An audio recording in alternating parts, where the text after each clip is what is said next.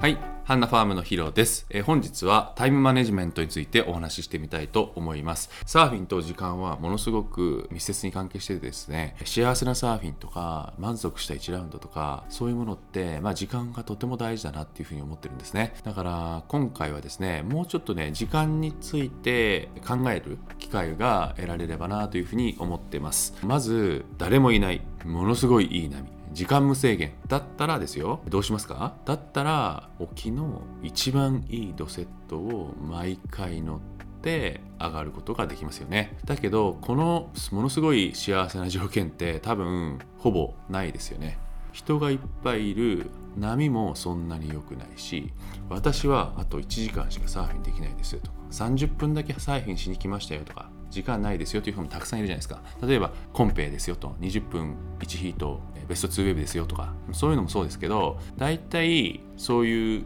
条件の中でサーフィンしなきゃいけないんですね。これをコントロールできるようになると結構心の中の安定とかですね帰る時の清々しさとか気持ちよさ楽しかったなっていう気持ちが上がってくるっていうことなんですね。じゃあどうするかっていうと沖のセットの一番いい波とインサイドの誰も乗ってない波があったとしたらまずはミドルです。この波を取りに行くのが最初ですね。時間制限があるとしてですよ。あるとした場合このミドルを取りに行くのが最初です。まあバランスなんですけども沖に行って1時間で1本乗って上がるよりはミドルの波でベストじゃなくて OK の波でいいからその波を5本乗った方がサーフィンの上達にもいいし、まあ、精神的にもいいかなと思います。これはよく言われてることなんですね向こうのコーチングで。ミドルから行きましょうっていうのはよく言われてます。ミドルで何本か乗れた後その後もうちょっとセット。もうちょっとセットっていう風にだんだん良くしていくっていうのがすごくキーポイントらしいんですね。まあ僕もそれを学んできてやってますけども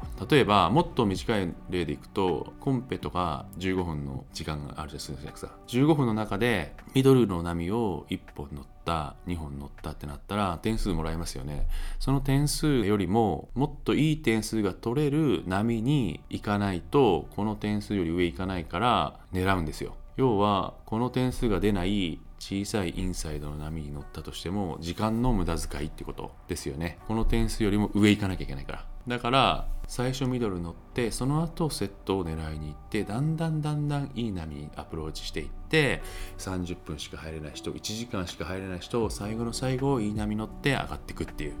のが一番気持ちいいですよね。だけど反対の方を考えると最初セットの狙いで置きに行きました。人がいっぱいいて上手い人がいっぱいいて乗れませんでした。だったらミドル下がるかと。でミドル行ったけどミドルでちょっと乗れてきたけどまたちょっとコンディション悪くなったり人も増えてきてまたそこでも乗れなかったですと。でインサイドの誰もいないところ行って乗ってみたけどなんかつまんなかったって。いい波からだんだんだんだん下がっていって悪い波でサーフィンして帰るっていうのはちょっとねストレスがたまるんですね。一回自分が持ってる時間と人の混雑具合と来る波の本数とを計算して時間制限がある人がほとんどだと思うんで時間制限の中でだったらばまずはミドルを狙う。ミドルを何本も乗る。そこからもしまだ時間があれば少しずつ少しずつ置きに行ってセットを取って一番いい波に乗って帰る。みたいなのがタイムマネジメントで重要だと思いますね。以上、えー本日は、えー少し短めですが、タイムマネジメントをですね、やってみてくださいというお話をしていました。